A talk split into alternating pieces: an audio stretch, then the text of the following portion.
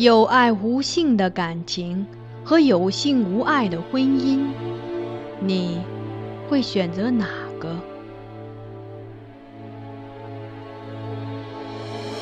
这是一个淹没于宋史中的故事。皇帝的爱女选择了前者，她贵为公主。不更父母之言，谓之失德之名；纵自兄义，无所畏惮，数为君父之命，凌灭夫家。他身为内侍，不自谨，过恶至大，罪恶山积，当服众诛。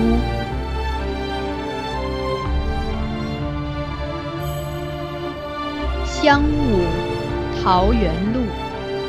万里苍苍，烟水暮。留君不住，君须去。秋月春风闲度。桃花凌乱如红雨，人面不知何处。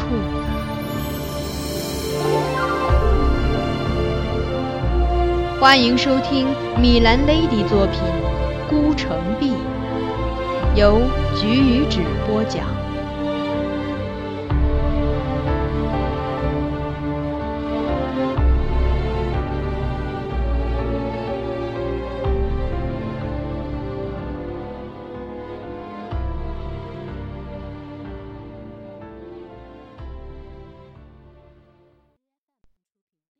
取舍。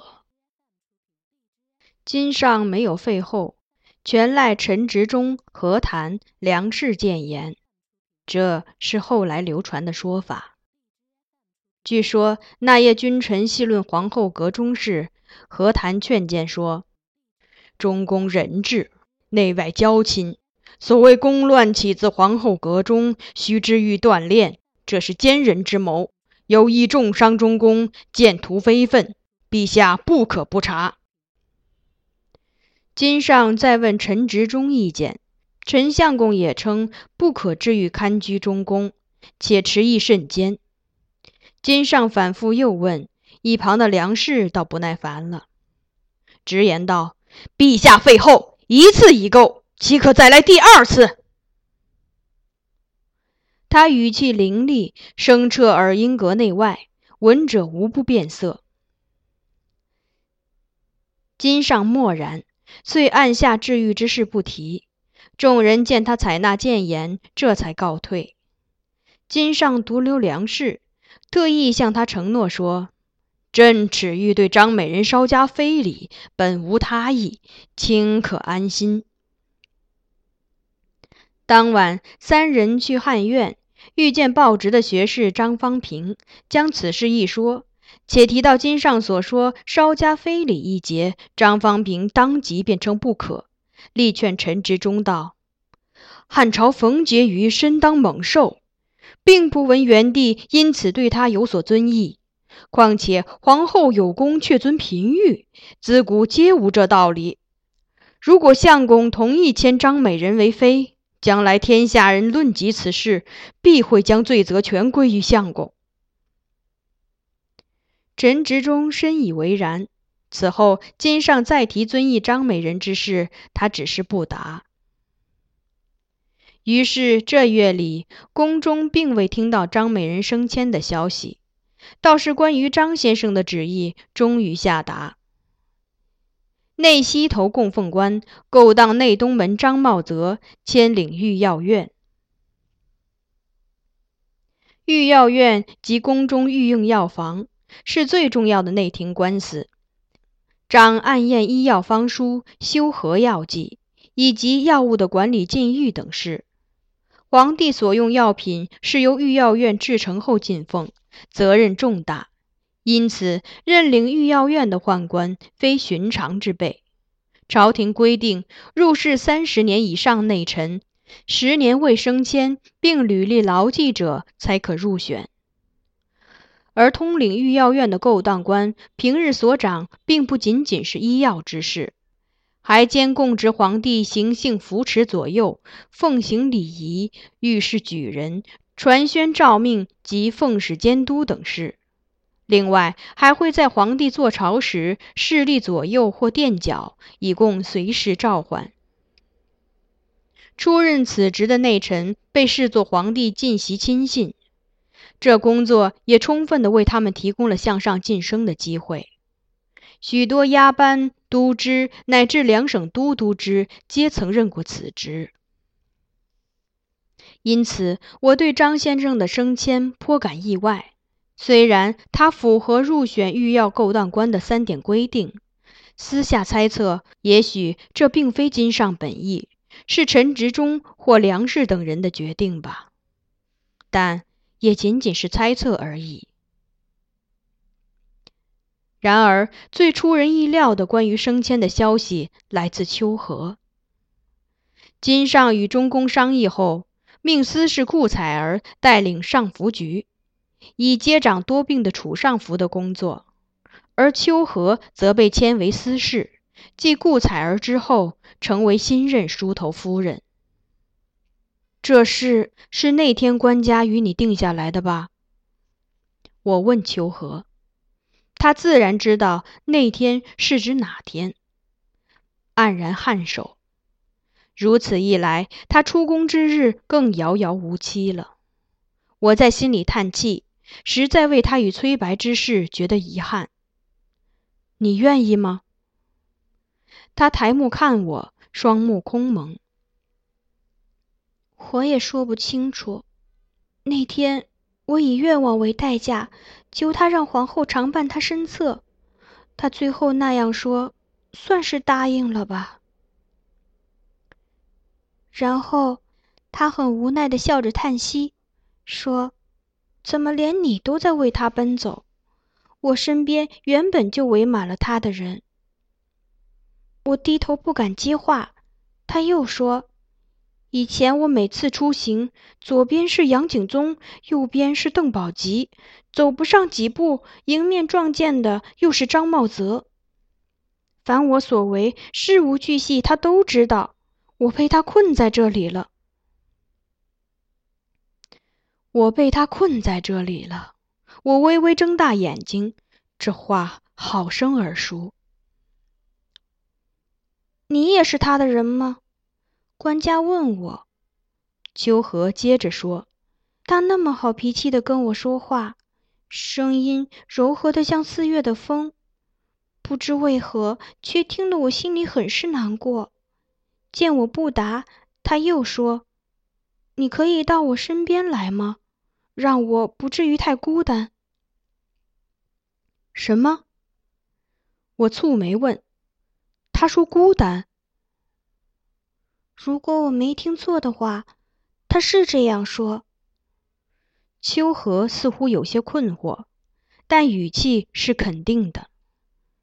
那时我也只疑是听错，抬头看了看他，见他目视窗外，但眼神空洞。像是什么也看不见，眉间竟有些忧伤意味。我想不明白，脱口问他：“孤单？真的吗？有那么多娘子在身边，官家还会孤单？”如果是我，也会想这样问吧。我没掩饰我的好奇。他怎么回答？他像是瞬间回过神来。对我笑笑，轻声说：“假的。”我又低首无语，他却这时轻声过来，在我耳边说：“秋荷面色如胭脂扫过，声音越发低了。他说：‘那只是我好容易才想出来的借口，为了让你不再把千华香药往皮肤上抹。’”我一下想起在怡凤阁初见金上时，他对秋荷的着意关注，依稀可以理解秋荷的迷惘。纵然不喜欢这样的男子，但这样的细心与关怀，是世间女儿都难以抵御的吧？这时候向他表示拒绝，一定是很艰难的事。我想拒绝的，可是……秋荷犹豫着，难以准确描述当时的心情。我明白，不必多说了。我何言再问他？那么皇后知道你的决定吗？秋荷点头。官家向他提调我过去的事，他随后私下问我是否愿意去，说若我不愿，他会如约在乾元节将我放出宫。但是怎么可以？如此一来，官家必会追问原因。我怕他和大臣们知道，皇后阁中除了双玉，还另有宫人曾与外人来往。这倒是应该考虑到的。若他们知道此事，事态发展会更糟。我可以猜到他给皇后的回答。你对皇后说，你改变主意了。对。秋荷恻然一笑。我跟他说，是我自己想做梳头夫人，不想出宫去过苦日子。众臣进谏力保皇后，只是向夏怂展开反击的开始。宫乱事件的最终结果是夏怂罢枢密使，判河南府。这年四月，御史何谈上书弹劾夏怂，直指其性邪，其欲耻，其学非而博，其行伪而奸，有先人善柔之志，无大臣耿直之望。弑君不顾其节，欲下不由其成。再提他与内臣杨怀敏素日勾结，宫乱时屈为掩藏之事。说如今杨怀敏既已罢黜，而夏悚独留京师，仍身居高位，中外之心无不愤激。恳请金上弃用夏悚，上为社稷之谋，下为陈述之望。他估计到夏悚可能又会拿金上忌讳的朋党一点做文章狡辩。事先便在章书中说明，臣料夏悚知臣上言，必是指臣为狡污，目臣为朋党。然悚明有过恶，安得谓之狡污？臣素无复力，何以谓之朋党？悚若尤是其过，臣请面议其孤，养其圣名，抚临肝胆。继他之后，又有多名言官上书论夏悚奸邪。正巧那时京师有地震现象，于是金上夜间御便殿，召来翰林学士张方平，对他说：“夏悚奸邪，以致天变如此，请学士为朕草制，将他外放出京。”张方平大喜，请撰驳词，欲在致书中直斥夏悚之罪。金上想想，最后叹道：“还是给他留点面子吧。”且以君劳役的理由草制，别提他过错。虽给夏悚留足了面子，但夏悚仍心存侥幸，负罪不去，上书乞留京师。何谈便又怒了，再次进言：朝廷进退大臣，恩礼之厚，悚之此败，以及宠荣，安可更不顾廉耻，冒有臣请？况悚奸邪险诈，久闻天下。陛下特出圣断，罢免书要，中外臣子莫不相庆，故不宜许其自便，留在朝廷。孔子谓远佞人，盖佞人在君侧，则必为正理之害。其下悚扶起不改前命，仍指挥催促赴任。后来，金上在内东门便殿召见何谈。何谈仍极力争辩，意态激扬，表示此事毫无商量余地。张先生从我手中收回存档的章书副本，告诉我，金上便揶揄他：“古时有岁守谏者，卿亦能做到吗？”何谈则回答：“古时君不从谏，则臣有岁守。”而今陛下受谏如流，臣何敢略其美誉，而将罪过归于君父？听得我不禁笑了。他这话说得好，既避开罪首威胁，又给了金上接纳谏言的台阶。张先生亦笑，不错。金上听后欣然纳谏，不改前命，坚决将夏总外放到河南去了。有一事是我近几日经常思索的：遂此时拿来请教张先生。先生，君上是否也看出了夏悚陷害中宫的险恶用心？这次外放，表面上是金上为言者所迫，但其实是他顺势借此惩戒夏悚。否则，他是可以想象坚持留用陈相公那样把夏悚留下的。张先生没有明确作答，但说：“你没听他说夏悚奸邪吗？孰是孰非，谁能骗得了谁？不过看他怎样取舍罢了。”